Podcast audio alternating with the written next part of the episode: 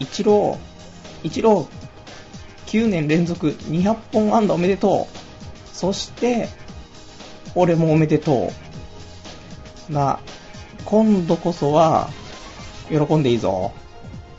っていう、みんなもう、あの、分かってると思うんですけど、えー、今週、ようやく、ね、仕事が決まりましたよというね、えーご報告から始まる、えー、ラジオですけども。じゃあ、まあそんな感じで今日もやっていきたいと思います。えー、童貞ネット、童貞ネット、ネトラジ、ネトラジ、ね、えー、改めまして、こんばんは。童貞ネット、アットネトラジの、ね、パーソナリティパルです。いや、ようやく、ようやくと言って、えー、先ほどなんですけど、今日のね、えー19時ぐらいですか。月曜日ですけど、月曜日の19時ぐらいに、えっ、と、派遣のね、えー、そういう担当の人から直接携帯の方にね、電話番、電話、電話が来て、で知らない電話番号だったからね、誰かなと思って出たらね、その派遣の担当者の人で、で、ぜひ、あの、よろしくお願いしますっていうことでね、いやー、ようやく来たねっていう。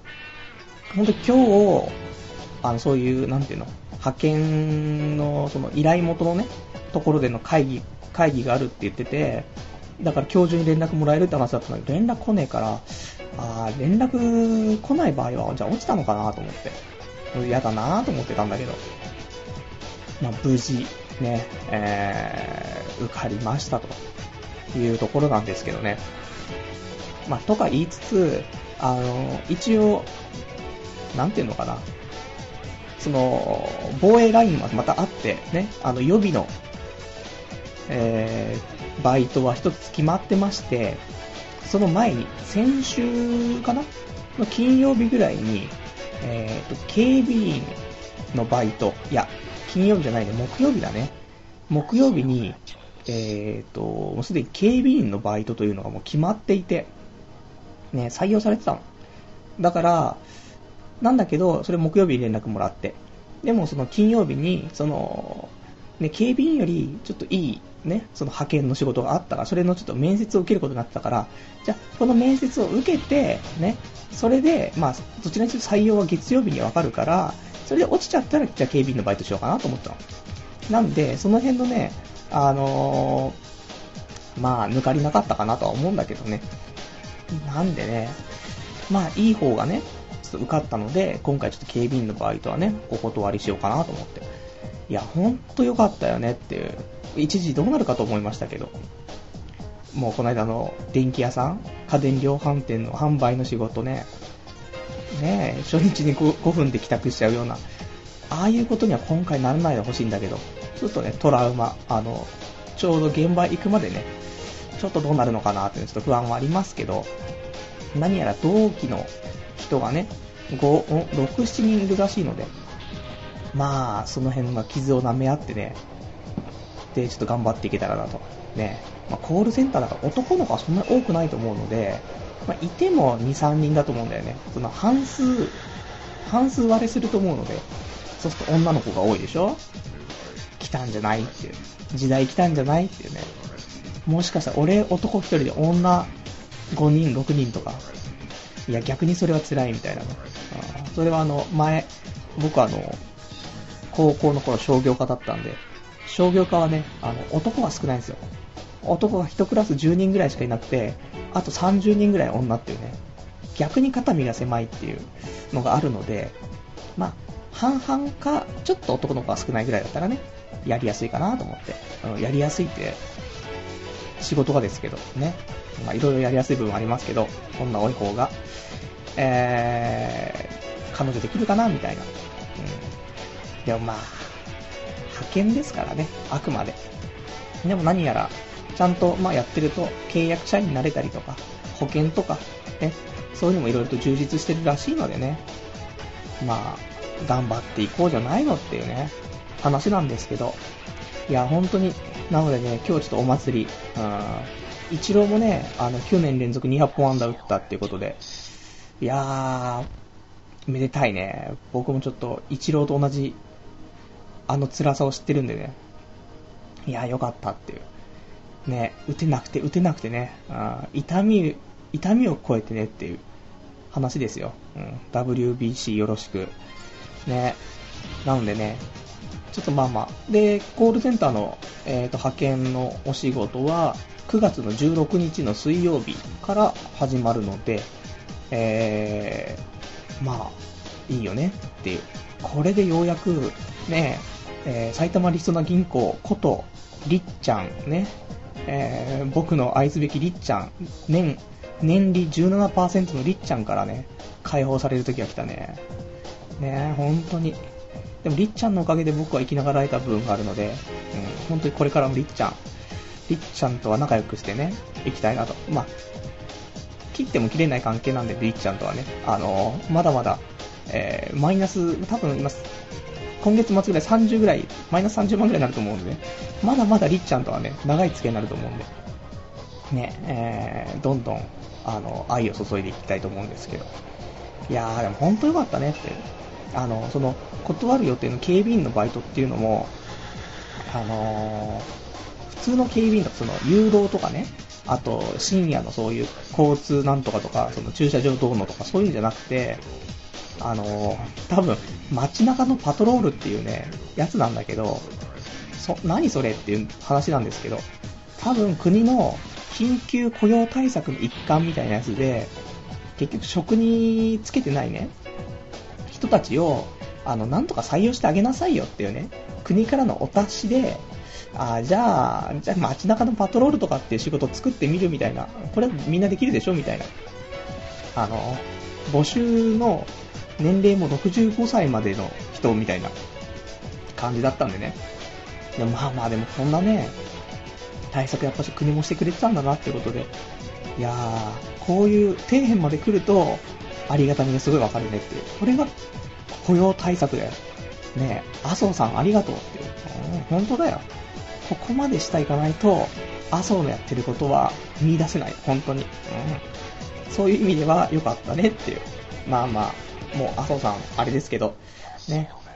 まあそんな感じの、えー、まあ、僕の未来が少し、ね、えー、光がちょっとだけ見えてきたっていう、そんなね、えー、今日この頃っていうことで、皆さんも、まあ、日々ね、いい生活を送ってると思いますんでね、まあ、一緒に、ね、高みを目指して頑張っていこうじゃないかという、そういうラジオにしていきたい。ね。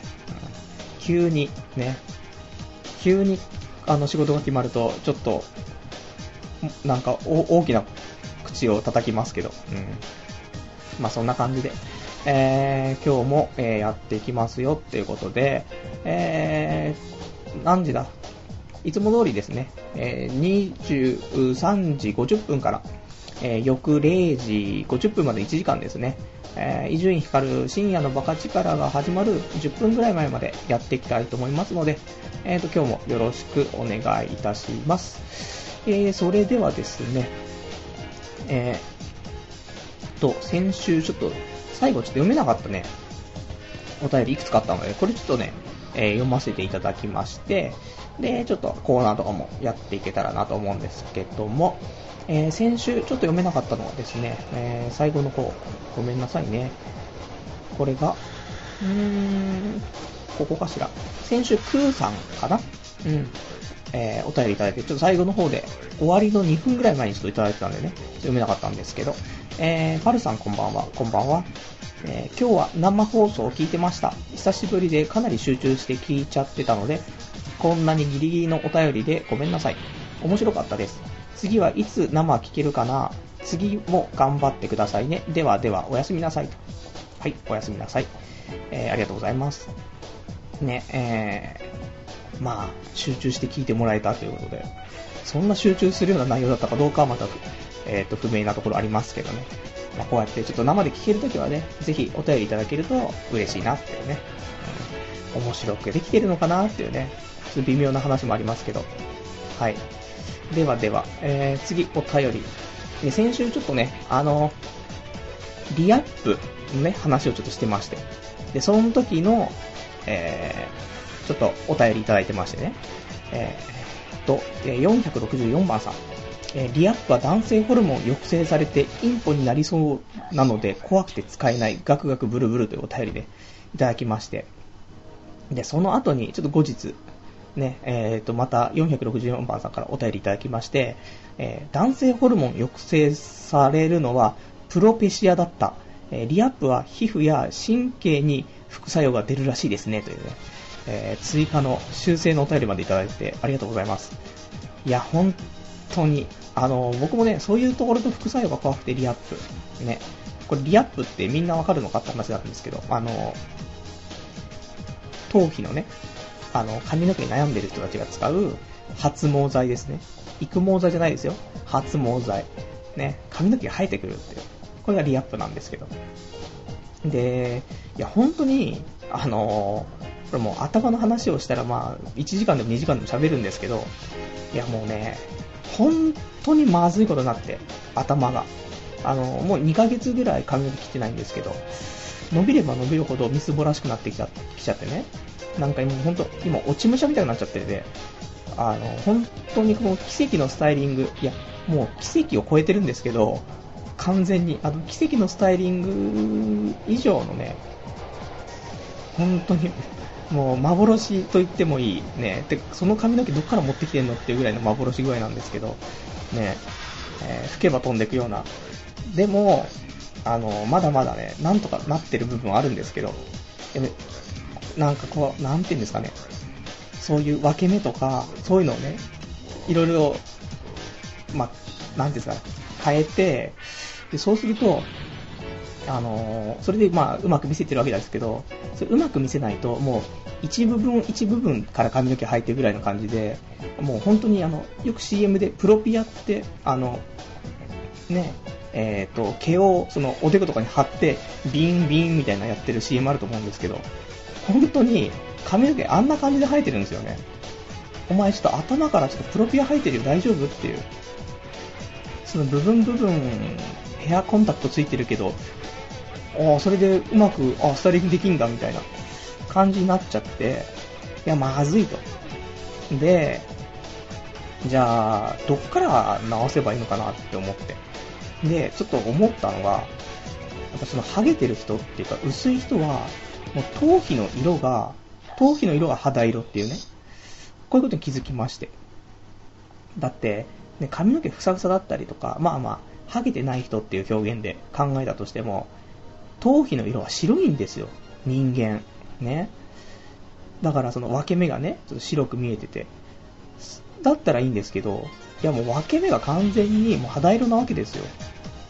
これはもう完全にダメでしょっていう。じゃあ頭皮の色を白くしようって。そしたらどうしたらいいのって、まあまあ調べたところ、頭皮の色がおかしいのは血行が悪いからだということで、血行がいいと白いらしいんですよね。じゃあ血行を良くしなくちゃ、つって。で、わかんねえなと思って、まあ、調べ、調べたんですけど、やっぱしわからない。ねななので、まあ、今一番、えー、どう、どういう風にしたいのかっていうことになると、まず、先週言ってたスカルプ D ですね。スカルプ D っていうそのシャンプーとヘア、何、コンディショナーみたいな、リンス。これを、まあ、使い、ね、あの、宮迫とかが CM やってるやつですよ。で、1本これ4200円。で、2、そのシャンプーとそのリンスで8400円ですね。プラス、えーと、なんだこれは？えー、リアップ、リアップ X5 ね。これを、まあ、多分これ7000円ぐらいでしたっけ？を買うと。これで合計で1万5000円ね。シャンプーでしっかりね、あの、頭皮をあの、洗って、で、コンディショナーで、まあ、頭皮のケアと、あと髪の毛のそのケアをして、その後に、このもう、リア X5 の成分5倍のやつをガーッと使い、で、まあ無敵なんじゃねえかなと。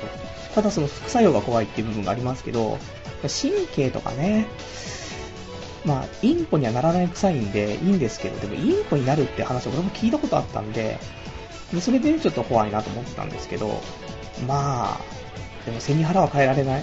でも、髪の毛ふさふさになってインポになったら、これこれでちょっとまたね、って話ですけど、でもまあまあ、まあそれやってで1万5000円でしょって。で、あの、よく最近 CM でね、あの、リーブ、リーブ21。これまた最近よく CM をしてて、よくね、あの、ネットとか見ててもよく広告出てたりとかね、最近してると思うんですけど。で、リーブ21の、その発毛、発毛実感コースみたいなね。それと今のそのキャンペーンで、えー、一緒にな4000円分ぐらいのそのケア商品がね、ついてくるっていうことで。で、1万円なんですけどね。で、これも一回行って、自分の状態をまず確かめて、で、それで、頑張ってケアしていった方がいいのかなっていうね。まあ、リーブ21高いですからね、多分ね、実際は。初毛実感体験で1万円ですから、そしたら1回行って1万円ってことは最低4回ね、行ったら4万円ですから、で、そんなね、最初のお得なコースだから1万円ってことなので、じゃあ1ヶ月10万円ぐらいするんじゃないみたいな、ちょっと怖いわっていうところですけど。でも、ね、もう変な話、もう高校生ぐらいから僕はもう、ハゲを気にして生きてきたわけで、ね、水に濡れないよう、水に濡れないよう生きてきたわけですけど、そう考えたら、10万円とか安くねみたいな。いや、本当に。そう考えると、まあ、リーブ21の発毛体験は、まあ、行くだけ行って、で、その後続けるかどうかはまた別としても、まあ、リーブ21で1万円。で、そのスカルプ D2 本と、で、リアップ、えー、X5。これ全部足しても2万5千円なんで、でこれで改善したら、いや、安いもんでしょっていうね。いや、本当に、このコンプレックス解消商材はいいですねっていう。昔俺背低いのも悩んでて、ね、背低いのその伸ばす機械ね、あの横になってなんか、グイーンってなんか足引っ張って伸ばすやつとか、あれ多分、49,800円にしたと思うんですけど、39,800円かな。ねえそんなのありまして、それも買っちゃいましたからね。ね、本当に、コンプレックスだらけだね、人間って。いう。まあそんな感じでね、まあまあ、まあ今日は、で、さすがにでもね、その、お金もないですから、まだあの、バイトが決まったばっかりでね、お給料もま出るの来月ですから。なので、ただ、一応決まったのでね、仕事が。ちょっとお祝いに、えー、と、新しいシャンプーを今日買いまして、えー、薬用毛が、ね、えー、温室成分が毛穴を刺激、汚れをすっきり落とすっていうね。これはすごいよ、つむらっていうね。あのー、何がすごいって、あの、温感成分が毛穴を刺激しますって。ね。ということは、さっきの頭皮が、ね、頭皮がもう肌色になっちゃってる部分が、ね、白くなる。白くなるには血行が良くなればいいと。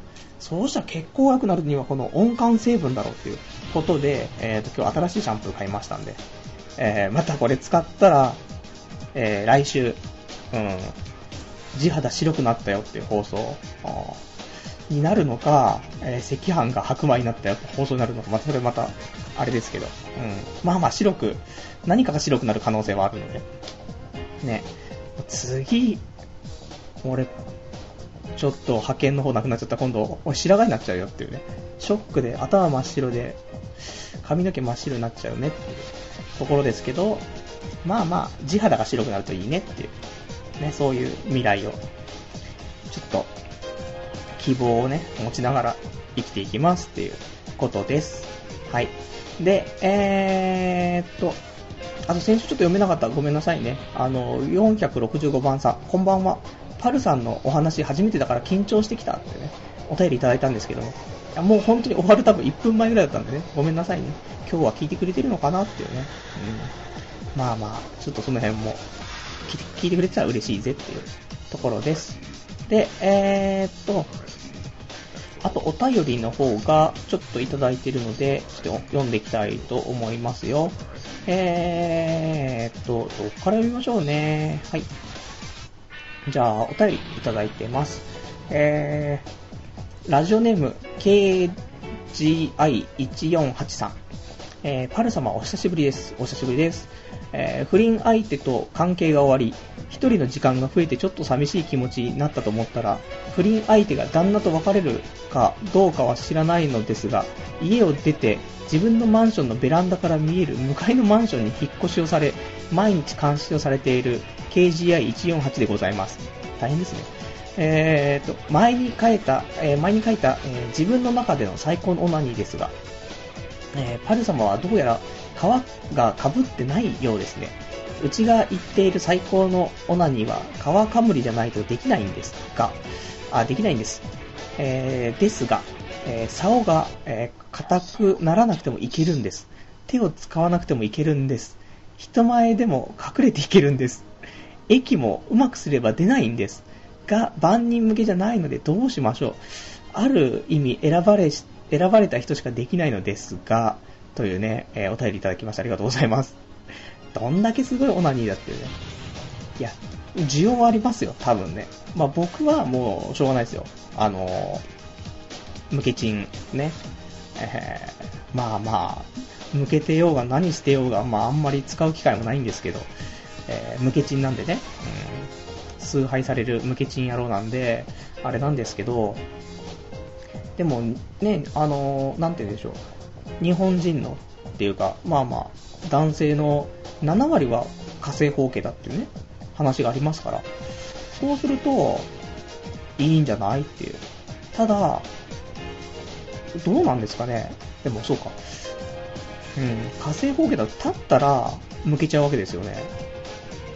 でも立た、でもこれ立たなくてもいけるという、すごい技ですよね。硬くならなくてもいける。手を使わなくてもいける。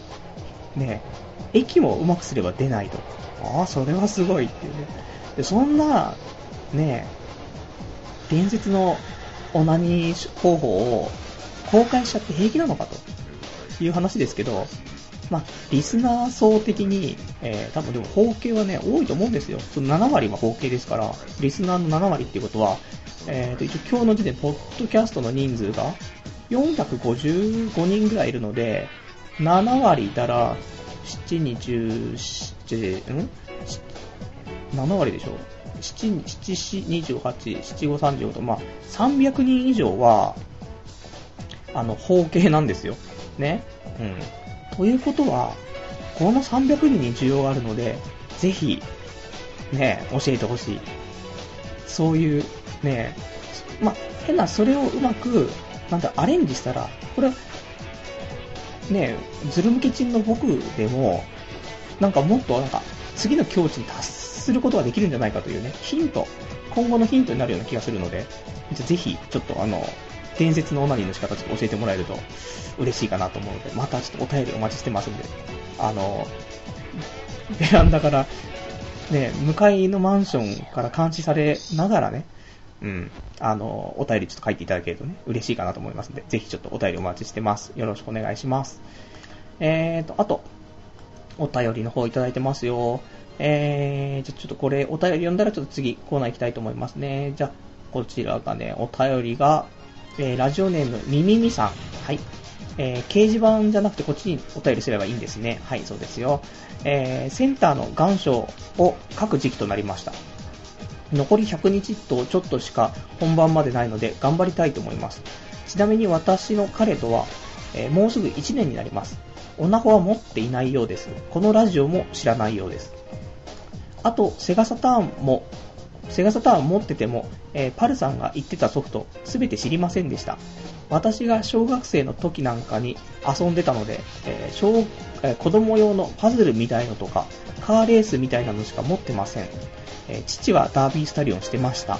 では、というね、お便りいただきました。ありがとうございます。ね、セガサターン先週ね、いろいろと話したんですけど、あの、おすすめソフトとかね、全く知らないっていうね、おかしいね。でもまああの、パズルはわかんないですけど、もうぷよぷよとかしかわからないですけど、カーレースってあれじゃないですか、セガラリーチャンピオンシップじゃないですかっていうね、それデイトナ USA。ね。あの、セガラリーは名作。ね。あれは俺ちょっと、ピークの時は俺全国レベルだったような気がするんですけど、多分錯覚っていうね。多分、あの、街の中で1位、2位を争うぐらい上手いレベル。うん。ね、街の、街の、あの、ゲームショップね。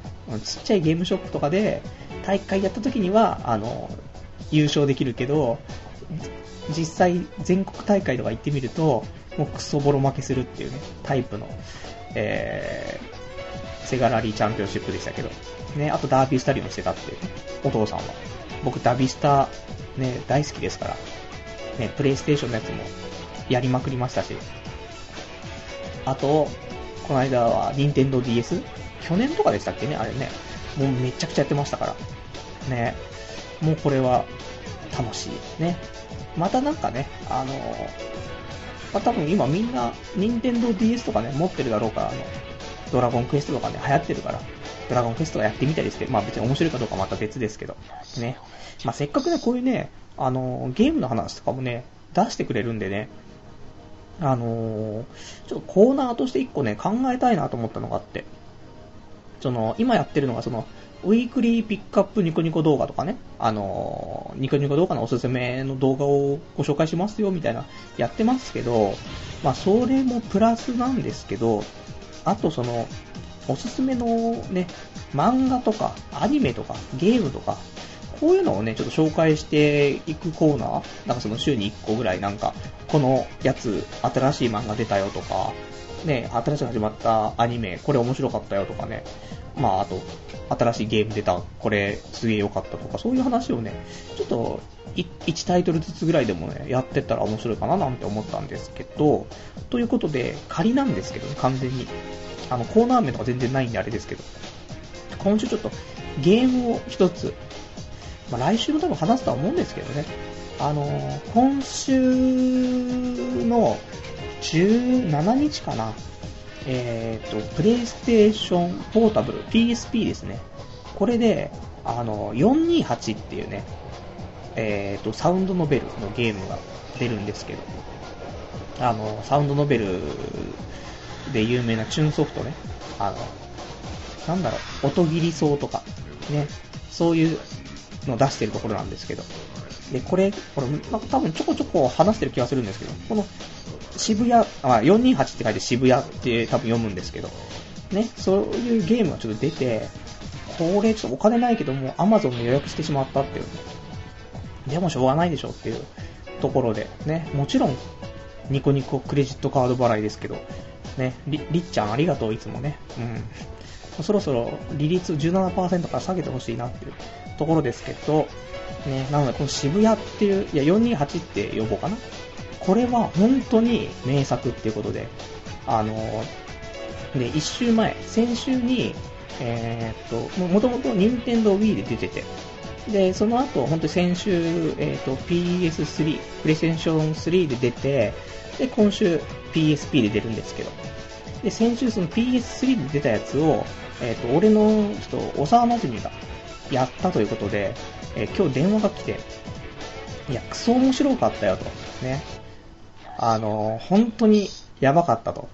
いうことで、そういう、なんていうの？うん。あの、感想をね、お電話でいただきましてね。うん。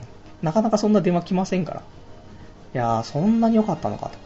まあ、あの、もともと、あの、僕たちがね、好きなゲームというのは、その、セガサターンのね、先週も言いました、街っていうゲームがね、サウンドノベルですんごい面白くて、これも PSP で出てるんで、もしよかったら、皆さん買ってくれるとね、面白いよってことなんですけど。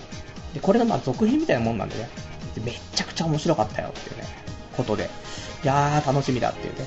なので、本当はね、あのー、お仕事始まって忙しくなりますけど、まあ、合間を見てね、428を多分やりまくるんじゃねえかなと。で、来週、428面白いよっていうね、話しかしねえような気がしますけど。まあ、なので、まだまだ発売日前なんでね、あの、よかったら皆さん、あの、428 PSP 出ますから、ね、ぜひ買って、パルがおすすめするから買ったらこんなゲームかっていうことにならないと思うんでね。さすがのパルっていうことになると思うんで、ぜひぜひ、あの、もしやったらね、それの、あの、感想のお便りも、あの、お待ちしてますんでね、よろしくお願いします。ね、まあ、そんな、まあ、あと、みみみさん、あの、もうすぐ彼とは1年になるってことでね。ね、1年付き合って1年記念日って何するんですかね？世間は。ね、全くわからん。そんなあったかな？俺、そんな時代もありましたけど、多分ね、俺も。何をやったかもうあんま覚えてない。ね。なんかやったんでしょうね。ああ、全然覚えてない。よし。で、まあ、オナホン持ってないっていうことでね、まあ、高校生でオナホ持ってたら結構あれですけど、ね、もちろんこのラジオは知らないと思いますよ。ね。まあ、知られたら終わりますけどね。まあまあ、オナホはね、あの、高校卒業してからのね、卒業証書と一緒に、卒業証書がオナホの中に入ってますから。うん。あの、丸まってオナホにぶっ刺されてますからね、普通は。それで初めてオナホを手にするのが、まあ普通の男性だと思うんでね。まあ卒業したら、ぜひ、ね、もうオナホと言わずフリップホールを買ってもらって、校長先生から渡してもらって、使ってもらえればいいかなと思います。えー、そんな感じで、えー、お便りをちょっとこの辺で一旦お止めしてですね、えー、で、えーと、この、あの、お便りなんですけども、え、リアルタイムで今聞いていらっしゃる方は、童貞ネットの掲示板ですね。こちらラジオ用スレッドから、え、書いていただければと思いますし、えっ、と、ポッドキャストの方で聞いていただいている方はメールでお待ちしております。え、メールアドレスは、えー、radio アットマーク doutei.net、えー、ラジオアット童貞 .net ね、こちらまでよろしくお願いいたします。それでは、えー、っとね、コーナー？コーナーかしら？うーん、この辺もね、大体ね、今日コーナーつっても、あの、黒歴史しかないんですけど、ね、じゃ黒歴史ちょっと読みますか。ね、えー、いい黒歴史がありますよっていうことで、あのー、まあ、じゃコーナーいきます。コーナー、えー、黒歴史から、こんにちは。ね、こちらのコーナーです。えー、まあ、童貞ネットので過去10年ぐらい日記をつけてますので、えっ、ー、と、今日と同じ日付の日記を過去に遡って読んでいこうじゃないかというコーナーなんですけども、えっ、ー、と、本日9月のね、えー、14日なのでね、まあ、その辺の前後の日にち遡ってなんですけど、ちょっと過去そこまで面白いなかったので、えー、去年の2008年ね、2008年の、えーと、日記をね、読んでいこうかなと思うんですけど、えー、と、と、はい。じゃあ、2008年9月の8日、ね、この日記、えー、まあ、1年前ですね。タイトルが、オナニー禁止令。男性なら1年に1回ぐらい考えることがある。えー、いわゆるオナキンね。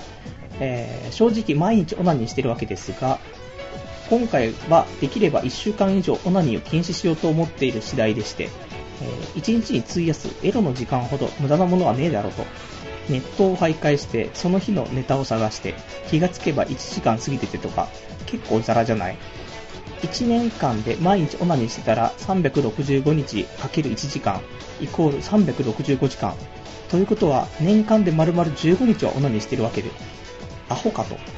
まあ、オナニーをしないと犯罪をしてしまいそうなので、これはこれで良しとせざるを得ないんですが、だが、このオナニータイムがなくなれば、人生も多少変わってくると思ったりして、個人的には男性よりも女性の方が能力が高いと思うんですが、この能力の差というのは、このオナニータイムの差だというのが俺の持論。ガキからじいさんまでエロくない男はいないわけで、このエロ思考が1日の半分は支配しているわけじゃない。男がその無駄な時間を過ごしている間に女性は本を読み、知識を増やし、その他もろもろ自分を磨いてるわけでしょう。まあ、女性のことはほとんどわからないけども、もちろんガス抜きは必要だぜ。このガス抜きをしなかったら街中で急に暴発するかもしれないし、日々ギラギラした目つきになってるかもしれないし、ことあるごとに勃起をするかもしれない。ごめん、勃起に関しては今でもことあるごとにしてたりするわ。で、彼女もいない。風俗も行かない。セックスができない俺としては、日々の楽しみはオナニーと伊集院のラジオしかないわけですが、ここはちょっとばかり我慢をしないといけない状況。男にはオナニーをしている場合じゃない時があるとか思ったりして、えー、休みの日は基本2回することが多い中、奇跡的にしなかったので、1日目は無事成功。こんなのが1週間も続くのかと思うと、結構不安ではありますが、頑張りたいと思います。てかみんな毎日オナニーしてるよなっていう日記ですね。はい。オナキンね。オナキンはみんなね、あの、男の子、経験はあると思うんですけど。なぜでしょうね。別に、オナニーすればいいじゃんって話なんですけど、なぜかオナニーを禁止したくなる時があるんですよね。あの、不思議な現象。不思議だなまあ、一週間とかね、あの、オナキンすると、あの、無制しちゃうね、ことがあるよっていう、またそういう都市伝説もありますけどね。結局ね、あの、なんでオナニーなんてするのっていう女の子たまにいますけど、本当にあの、女性の生理と一緒ですからね。うん。出さないとダメなんですよ。ね。じゃないと、もう、おかしい。ね。そういう、もうサイクルがおかしくなりますから。ね、女の子は月に1回かもしれないですけど、ね、何日も続くわけですから。そう考えると、じゃあ、ね毎日いいじゃないですかっていう。オナニー毎日しますよっていうね。まあ、ただ、あの、次の日ね、早く起きなくちゃいけない時とかは、あの、疲れがどっと出ちゃうからね。あの、ちょっと、セーブをしてね。まあ、週末に、あの、なんですか、オナニー、ね、ちょっとオナニーダメみたいなところがありますからね。ちょっと週末で一気に何回もするってありますけど、ね。まあ逆に言うと、1日、あの、7回とか超えると、今度、あの、血が出てきちゃうっていうね、話も出ますからね。まあ難しいところで、その辺はあの、各、各々のね、ポテンシャルに合わせてですけど。まあ、なんでオナキンするんだろうねっていうね。まあ本当にこれに、でもただしたくなる。それ多分自分に課せられた、その、どこまで俺は我慢できるんだっていうのと、あと、オナキン解除のね、うん、そういう、そのオナキンからの解放した時のどうなるのっていうね、1週間貯めたら俺の精子の量はどうなるのみたいな、その辺のワクワクもありつつだよね。うん。なので、まあ、瀕死の状態から先祖を食ってどんだけ悟空は、ね、スーパーサイズに近づくのっていうね。ね、どんだけパワーアップするのっていうのを知りたいがゆえにオナキンする部分もあったりなかったりなかったりっていうことで、ね。まあ、そんなオナキンの話からの、えー、っとね、また同じ年、えー、と2008年9月の、え、14日、ね、えー、ここから8日で書いた、もう8日でもう1日、まあ、クリアしたわけですけど、ね、そこからもう次9月14日っていうことで、えー、まあ、6日後かな、うん、の日記なんですけど、えー、9月14日の日記が、えー、事後報告。昨日オナニーしたわ。なんか元気が出なくなったので、こういう時の打開策はやっぱりオナニー。結局1週間も持たなかったけど、まあこれで毎日するっていう呪縛からは解き放たれそうです。趣味オナニー、趣味伊集院のラジオ、趣味鬱な日記を書く。全部気持ち悪いけど、この3つのおかげでなんとか生きてる。最近ちょっと考えてゾッとしたことがある。もし、伊集院のラジオが終了したら俺はどうなるんだろうと。月曜日に放送があって、それを録音して、火曜日から日曜日まで毎晩寝るときに流しながら寝る。これがもう10年以上続いてる習慣。人が止まろうが基本的に関係なく流す。この子守歌がなくなる。精神崩壊するんじゃないか。まあ放送したら下でストックにある過去の放送を毎日聞くんだろうけど、できれば伊集院には死ぬまでラジオやってほしいな。オナニーの話から立った日記なのに、ちょっとセンチメンタルな感じになっちまったぜ。うんこちんこまんこっていうね、えー、日記っていうことですけども。まあ、結局一週間持たなかったね、オナニーっていうね。うん。そういう日記なんですけど。まあ、持たないよね。うん。オナキンはしますよ、みんな。あのー、その時に、一応自分の目標を立てて1週間とか2週間とかね。まあ、少ない人は3日とかわかんないですけど。ね。ただ、達成率は低いんじゃないかしらってね。それこそ、ね、あの、これが、まあ、1週間に1回とかね、そういう人が1ヶ月我慢するとかだったらまだわかるんですよ。結局、4倍我慢するだけですから、4倍とか5倍とかね。毎日やってるやつが1週間我慢するって7倍我慢しないといけないわけですから。これは大変っていうね。っていうことですよ。週2、3回っていうのは多分普通なのかな普通っていうか普通がわかんないですけど。1日、2日に1回とかっていうね、形だったら週に3回とかね、そんなもんじゃないですか。そしたら、まあ普通に7倍だったら、7、3、21なんで、まあ2週間、3週間は我慢できるっていうね、考えになりますから。でも、それでも、2日に1回の人だって、3週間我慢結構厳しいと思うんですよね。やっぱし、それでも2週間ぐらいが限界だと思うんで。そうすると、ねちょっと難しいよねっていう。1週間とか、その、毎日やってる人は1週間我慢するとかね。なので結局6日間 ?6 日間我慢して終了だったっていうね。しょうがないよねって。頑張った。ね、俺頑張った。やっぱしなんかその格別だよね。我慢してた分、うん、アルコールだ。ね、多分仕事してて、ね、1週間ずっとお酒我慢してて、やった週末だ、ビール飲むぞ、ビールうめえみたいな。そういう感じ。うん。1週間我慢した、オナニー、うおー、出たみたいな。出たじゃねえって話ですけど。ね、そういうオナニー、お話ですね。うん。女にはわからんぞっていうね。男はみんなあるあるだからね。あるあるですよ、これはね。うん。オナニーあるある話ですから。ね。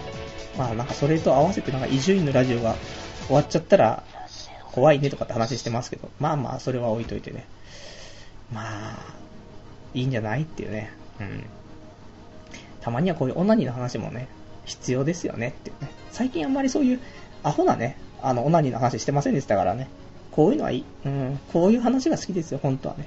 いくらでも喋ってたくなるね、このオナニー。ね、あの、まあ、ラジオ自体がマスターベーションっていう、まあ、そういう話もありますけども、ね。えー、じゃそんな感じで、一応黒歴史からこんにちは、この辺で、えー、終わりにしたいと思います。じゃあちょっとまたお便りいただいてますんでね、お便りちょっと読んでいきたいと思うんですけども、はい。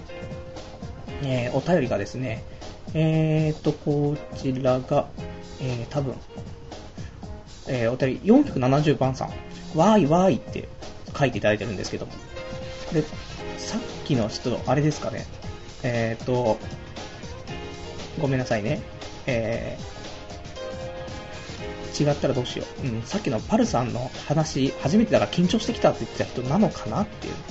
いや、わからんぞって。できたら、ね、あのー、別に特定とかされないと思うんで、あの、ラジオネームでも入れてくれるとね、判別できるんでね、まあ、何かあれば入れてくださいっていうね、お待ちしてます。えーと、あとお便りいただいてますね。えー、36歳、フリーターさん。毎週ラジオ楽しませてもらってます。パルさんはどうしてバイト前提で、えー、職を探してるんですか？まだ若いんだから正社員で探そうとは思わないんでしょうか？私は現在36歳のフリーターですが、正社員になっておけばと後悔の日々です。今20代に戻れたら絶対正社員を目指したいと考えてます。余計なお世話ですが、正社員の職探しもありなんじゃないですかと、負け組おじさんのつぶやきでしたというお便りいただきました。ありがとうございます。ね。まあ、なんでしょうね。僕がこの、正社員をね、前提として目指さないのは、まあ多分なんかそういう、例えば一つ超えてラジオだったりとかね、わかんないですけど、なんかやりたいっていうね、部分もあって、まあそれはラジオだけじゃないですけど、なんかいろいろやりたいこともあったりとかね、ちょっと思ってはいるんですよね。そうするとちょっと正社員になっちゃうと、ね、あと正社員ちょっと経験したこともあるので、ね、結構正社員っていうのは重いですよね。っていうこのメンタルの弱さがこういうことを言いますけど。いや、本当に正社員って重いっていうイメージしかもうなくて、まあ、もちろんね、正社員で試したいなって部分はあるんですよ、もう一回。ただ、覚悟は必要ですよね。正社員になると、前の職業だと、ね、正社員だった頃は、その、よく出ますけど、朝9時半に出社して、ね、で、基本終電で帰るっていうね。これがデフォルトでしたから、ね、基本ですよ、これが。ね、これが、まあ、でも、早く帰れても終電の1時間前とか、で、遅ければ毎日タクシーとか3時とかね、に帰ってきて、とか、そんなんばっかりでしたから、まあ、これが正社員だと僕は思ってるので、ね、あと休日も電話かかってきて仕事したりとか、これが正社員だと僕は思ってるので、そこまでの今ちょっと、やれるかっつったら多分やれないと思うんですよね。なので、ちょっと躊躇する部分はあるぞという。ただ、やっぱし20歳、20代のうちじゃないと正社員難しいかなと思うので、そこはね、ちょっとあの視野に入れつつ考えてるんで、まあ、今回のね、派遣のコールセンターの方が、あのー、たまたま、この後派遣頑張っていくと契約社員とかなれるって話もしてあったので、まあ、そこからね、少しずつステップアップもできるんじゃないかなとは思うので、もしね、あのー、そういうのでね、まずいってなったら、それでちょっとステップアップしていけたらななんて保険もかけつつ、えー、生きてますっていうところですね。本当に。あのー、本当に多分、大変なんだと思うんですけど、その、年をね、その重ねていくと。だって、今28で、アルバイトを探して3ヶ月っていうね、決まらない、漫画喫茶のバイトすら押されるっていうことですから、やっぱし若いうち、まだ可能性があるうちに正社員になっといた方が絶対いいぜっていうのは、本当にそうなんだろうなと思うんでね、一応今回これをちょっといい機会にね、まあちょっと頑張っていこうかなと思っている。そんな今日この頃でございますという感じですね。えー、あと、またお便りいただいてますね。えー、ラジオネーム、どうのさん。どうもパルさんこんばんは。えー、ポッドキャスト組ですが、かたくなに掲示板に書き込む私です。また無職になってしまって残念です。また頑張ってください。あと、僕もスーファミめっちゃ好きです。聖剣とかボンバーマンとかやってました。兄弟と一緒にやると必ず喧嘩して終わってしまいましたけどね、という、えー、お便りいただきました。ありがとうございます。ね。ポッドキャスト組は、ダメですよ。掲示板じゃなくて、メールで、ね。まあ、とか言っても別にどっちでもいいんですけどね。うん。まあ、聞いていただいてるだけありがたいというところでね。あのー、まあ、ちょっとまたね、僕無職になってしまったって話しましたけどね。これで、あの、職業またつけましたから。まあ、どうなるかわかんないですけどね。まあ、来週は、どんな仕事だったよ、どんな職場だったよ、もしくは、同僚、ね、同期の子、こんな子だったよ、いたよってね、うん、運命の人いたよみたいな話になるとね、まあ面白くなってくるんじゃないかと。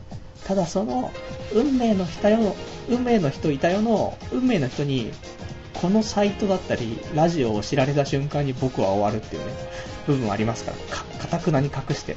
趣味って何なんですかって、ラジオ、うん、ラジオ聞くことみたいな。ラジオ配信じゃないぞっていうね。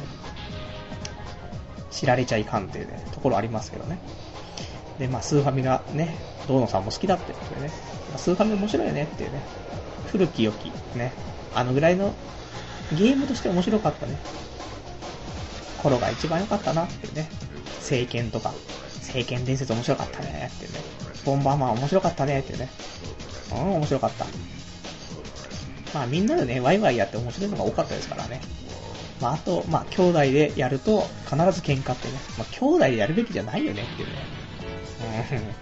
うん。まあ喧嘩するよね。子供だからね。うん、何やっても。何やっても喧嘩するからね。そういう意味では。むしろ、一緒に遊んで喧嘩しないものってなんかあるのかっていう部分があると思うんですけど。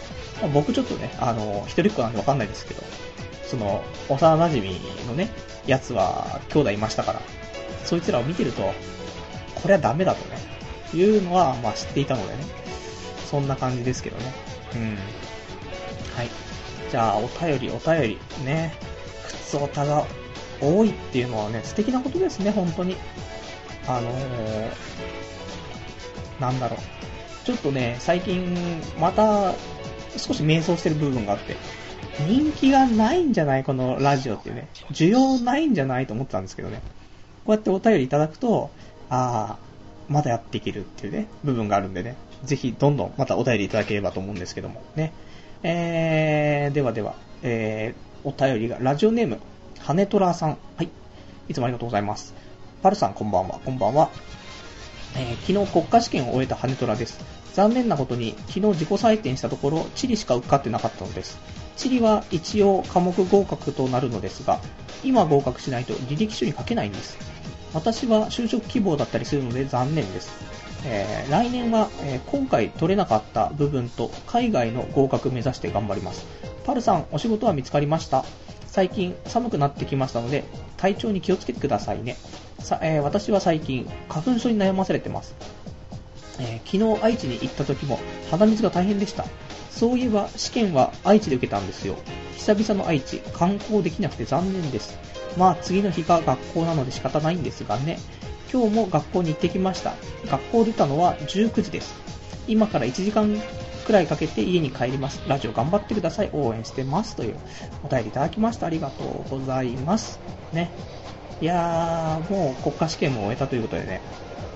まあ就職組ということでね、就職にかけないのはね、そのね、履歴書にかけないのはね、結構痛いねって話ですけど、高校生の就職率っていうのがなんかね、この間出てましたけど、あのーすごい下がっちゃったってことで、0.7%ぐらい、0.7、まあ、0.7ポイントね、下がったっていう感じでね、なんか1%を切っちゃったらしくてね、じゃあ倍率か。倍率1倍を切っちゃって、もう 0. 何倍みたいな感じになっちゃったらしくてね、高校生。全部さっきのあの数字嘘ですよね。全部あの、出任せなんであれですけど、1倍を切ったことは確かということで、すごい落ちたらしくて。だからね、今年は大変なんじゃないかなっていうか、本当に今年から大変っていうね、部分があるのでね、ちょっと、ね、頑張ってねっていうところですよ、本当に。履歴書まあ書けなくてもね、いろいろとあの、実績がありますから、羽虎さんね。副会長とかね。いろいろあるから大丈夫だと思うんですけどね。まあまあ、今年はちょっと大変だから、ちょっと気を引き締めて頑張りましょうっていうことですよ。ね。で、まあ、あと、最近寒くなってきたとかね。あと、花粉飛んでんのかな ?9 月。ね、俺もなんか最近ちょっと体調悪いなと思ったんですよ。だ花粉症、俺はすごいので、あの、血液検査とかしたらね、あの、アレルギー、その数値がね、ほとんどもう結構激しくなってるんで、なので今週、てか先週か、あの、ちょっとかかりつけのね、病院行った時に、えっ、と、アレルギーの薬をね、えー3種類増やしてもらいましたから、ね、これで俺の花粉症は多分大丈夫じゃねえかというところでね、多分ね、最近このやる気の出ないのも花粉症のせいなんですよ。ね。うんそうとしか思えない。ね。まあ、万年やる気ないですけど、それも花粉症のせいですよ。俺のせいじゃない。花粉症のせいだっていうね。そういう風に思い込むことで、えー今日も頑張っていきたいっていうことですね。ね、いつもね、お便りありがとうございますね。で、えーと、お便り、他ももう一個いただいてます。えー、お便り、えー、富蔵さん、えー、パルさんこんばんは。久々に書き込みです。えー、羽虎さんが上に書き込まれてますが、えー最近私も花粉症です。大学の時には花粉症とは無縁でしたが、地元に帰ってきてから再発しました。えー今の時期、原因は稲の花粉です。あえー故に私は花粉症は、えー田舎病と呼んでおります。スーファミといえば、ファーストサムライが好きです。これ知ってますか？演歌調の BGM が流れるなど、すごく独特な世界観がグッドです。お、パルさん仕事決まったのですね。おめでとうございます。でもね、女の人多くてもあんまり期待してはいけないよ。女性比90%の職場にいる私が断言するというね、お便りいただきました。ありがとうございます。希望が消えました。ね。そんなアホな。だから、あれですよ。ね。僕最初言いましたけど、女性の比率が多すぎると大変だっていうのは僕も、ね、経験ありますから。ね。高校の頃に。だこの比率は90%だから大変なことになってる話であって、4対6とかで男は4ね、女が6ぐらいだったら多分いいんですよ。ね。ただこれが、ちょっと、どっちかに行き過ぎてると、もうどうしようもないのでね。4対6、1.7対3ですよね。2対8になった瞬間に、もうこの希望はなくなりますね。富蔵さんの言う通りになりますから。まあ、ここ難しい話ね。まあ、それも来週、ね、報告できればと思います。ね。スーファミの話は出てますけど、ファーストサムライ知らないんだけどっていうね。残念。うん、ファーストサムライ面白いのか。歌舞伎ロックスみたいな、そんなのしかわかんないですけどね。うん。まあまあ、やる機会は多分ないんでね、一生やれないんですけど、ね。あと、花粉症ね。花粉症、今は稲なんですね。稲は俺どうだったかな？うーちょっとパッとわかるかな？あの、僕、その、血液検査した時の、あの、データがね、あるんで、お、あったあったありました、ありましたよ。ね、意外といつでも手元にある、この血液検査の結果。稲ね。稲って何？俺、稲とか、これ稲あれ？全然ちげえ。あ、全然ちげえ。くそ虫。せっかくあったと思ったのに。ショック、ショッキングだなはい、残念、わかりませんでした。また次回、ね、来週でも、あの、僕、稲、どんぐらい悪かったよっていうの言いたいと思います。ね。えー、ありがとうございます。ね、いつもね、お便りいただきまして、ね、そんな感じで、あの、お便りもちょっと読み終わったところでね、まあ、まあ、そんな感じで、あの、もう、残り5分ということなのでね、えー、お別れのコーナー、ね、またお別れのコーナーのコーナー名を考えてないっていう、ありますけど、ね、お別れのコーナーやって、仮、仮でね、やっていきたいと思いますけど。まあ、今週ね、あと他に喋りたかったことっていうのも、えー、ちょっとね、iTunes ストアね、が、ちょっとなんか、iTunes 自体が、なんか、バージョンアップして、で、iTunes ストアの方のその、ポッドキャストっていうね、ところがあるわけですけど、まあ、ポッドキャスト聞いてる方はわかるかなと思うんですけど、このね、ポッドキャストが使いにくくなったっていう、多分みんな感じてるんじゃないかなと思うんですけど、いつもだったら、ポッドキャストっていうところが行けば、あの、その、カテゴリーとかね、例えば、なんだろう、コメディ、コメディとかあったっけ？わかんないけど、コメディとか、あとゲーム、趣味とか、ね、そういうのがビジネスとか多分そんなのあるんですけど、枠が。これが、あの、画面に出てこないんですよ。で、本当にその、放送の、その、例えば TBS ラジオとか、そういうところしか出てこなくて、これどっからじゃあ俺の登録してあるその、ポッドキャストのところ行けんだっつったら、なんか、あの、その、ポッドキャストっていうボタンを、ボタンの右側にちょっと矢印があって、そこを押すと、ピローンって下に出てきて、で、そのカテゴリー選べるみたいになってて、こんなわかんないよっていうね、常時表示してくんないとっていうね。なので、多分、もう、まあ、先週から、あの、ポッドキャストのね、登録人数はもう増えないんじゃないかなと思いつつ、とは言いつつも、まあ、今週ちょっと5人ぐらいね、あの、増えてくれたので、ね、ありがたいなっていうところなんですけどね。まあ、完全に失速はするよねっていうところで。まあ、その分、あのー、ね、みんなが大会しないようにね、頑張って、あの、僕、ラジオ、面白くね、やっていけたらなと思うんですけど、どうなんでしょうかね。はい。まあ、そんな話がしたかったというね、ところと、あと、えーと、結構大きな話が1個あって、何ですかって話なんですけど、あのー、先週ね、食べ物が全然なくて、で、家にあったね、え、わかめと、なんだうん、春雨か。わかめと春雨の乾燥したのが両方ともあったので、じゃあこれ残ってっから全部、ちょっと水で戻して食ったらいいんじゃないと思って。で、結構戻したら大きくなると思うから、まあ、米も炊かないでもそれだけ作ってりゃいいじゃんと思って、で、ね、あの、まあ、おひたしみたいな気持ちでね、あの、水で戻して、あと醤油でつけて食べてて、で、飽きちゃったから、ね、あの、もうじゃあこれ、わかめスープにしようと。ね。わかめスープにしたら美味しそうな気がするっつって、まあ、膨大な量のわかめと春雨を今度煮込んで、お湯で煮て、で、中華の素みたいに入れて、で、ごま、ごまをね、かけてね、これ中華スープじゃんみたいな。で、まあ、結構中華スープ胡椒効いてるから胡椒ガンガン入れてさ。で、で飲んだら美味しくできてて、これあれ、焼肉屋さん出るわかめスープじゃんって言って、ガンガン飲んでたんですけど、もうすでに、あのー、その、なんだろう、普通に水で戻した時点だけのね、状態で醤油つけて食ってた時点でもう飽きちゃったっていうよりもお腹いっぱいだったんですよね。でもすんげえ大量に残ってるからどうにかしなくちゃいけないってことでわかめスープにして、で、さらにね、胃袋にねじ込んでいったわけなんですけど、そうしたらその後、1時間ぐらいして、どんどん気持ち悪くなってきちゃって、で、もう、多分ね、あの、わかめが膨張しすぎちゃった気がするんですよね。まあ、ちょっとね、あの、胡椒も入れすぎの中華スープだったので、まあ、その後喉乾くから麦茶とか飲みまくって、それのせいで胃で、ね、まあ、もともともお腹いっぱいのわかめ、ね、大量のやつが、さらにその中華スープにしたことによってまた味が変わったから入ったと。もうその時点に胃はパンパンなのに、さらに麦茶で、まだね、多分膨張しきってなかったと思うんだよね、わかめが。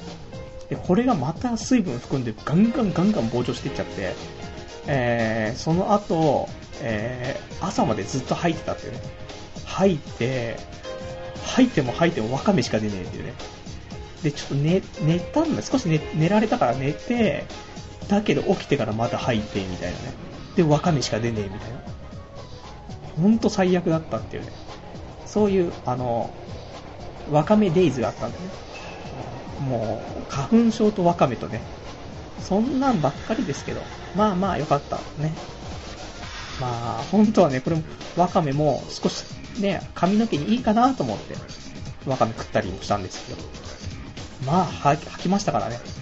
この、あと、この、気持ち悪いのは、ね、わかめが増えてるせいなのか、最近流行ってるインフルエンザなのか、あと最近ね、O15 なのか流行ってるじゃないですか。あの、食中毒ね。だから、どれなんだっていうね。多分、まあ現状熱も出てないので、あとまあ気持ち悪さもなくなってるから、まあ多分ワカメが増えてただけっていうね、ところに落ち着いたんですけどね。まあ、当分ワカメはいらない。もうワカメ見るだけでもうなんか震えてくるんでね。ワカメトラウマですけど。いや、まあそんなね、まあそんな食生活も、もうないですよ。さすがに。もう稼ぎますから、僕ね。なので、えーと、普通に、ね、もうワカメを無尽蔵にね、頬張るってことは多分ないと思うんですけど。まあそんな感じでね、えーと、今週はこんな感じで終わりなんですけどね。今日どうでしたかね？うん。まあまあ、職が決まったってことがね、良かったじゃないかということで。また来週ね、あのー、来週は、えー、9月の14日、えー、月曜日、えー、また同じ時間、23時50分ぐらいからね、やっていきたいと思うんですけども、来週はね、えっ、ー、と、ちょうどその、派遣の休みの日が、ん？じゃあ、9月21日ですね。9月21日の、えー、23時50分からやります。で、派遣のお休みが、あの、研修期間は4日行って2日休んで、4日行って2日休んでっていう周期らしいので、そうすると、ちょうどあの、20日、21日っていうのはお休みなんでね、休みの日の夜にラジオするっていうことで、そうするとまあ、次の22日結構厳しいなって、22日仕事なんでそうするとね、あれですけど、またあの、お風呂入って、で、あの、もう寝る準備してラジオするっていうね、どういうラジオだって話ですけどね、リラックスラジオってことで、あ、とか言って、すんませんね、あの、今日39回なんですよね、放送が。来週40回ってことでスペシャルウィークなんですよね。スペシャルウィーク、何しよう。ね。その辺も期待してもらって、いつもと違う感じなんでね、もしかしたらちょっと、あまりお手紙とか読めないかもしれないんで、その辺は、あのー、また翌週に回す感じかもしれないですけど、何か、いつもと違うことをね、やっていきたいと思います。で、この辺もお楽しみにしていただければと思います。それでは、えー、この辺でね、今日は終わりにしたいと思います。ね、えーと、1時間長い間でしたけども、ご視聴いただきましてありがとうございました。じゃあ、また来週お会いいたしましょう。さようなら。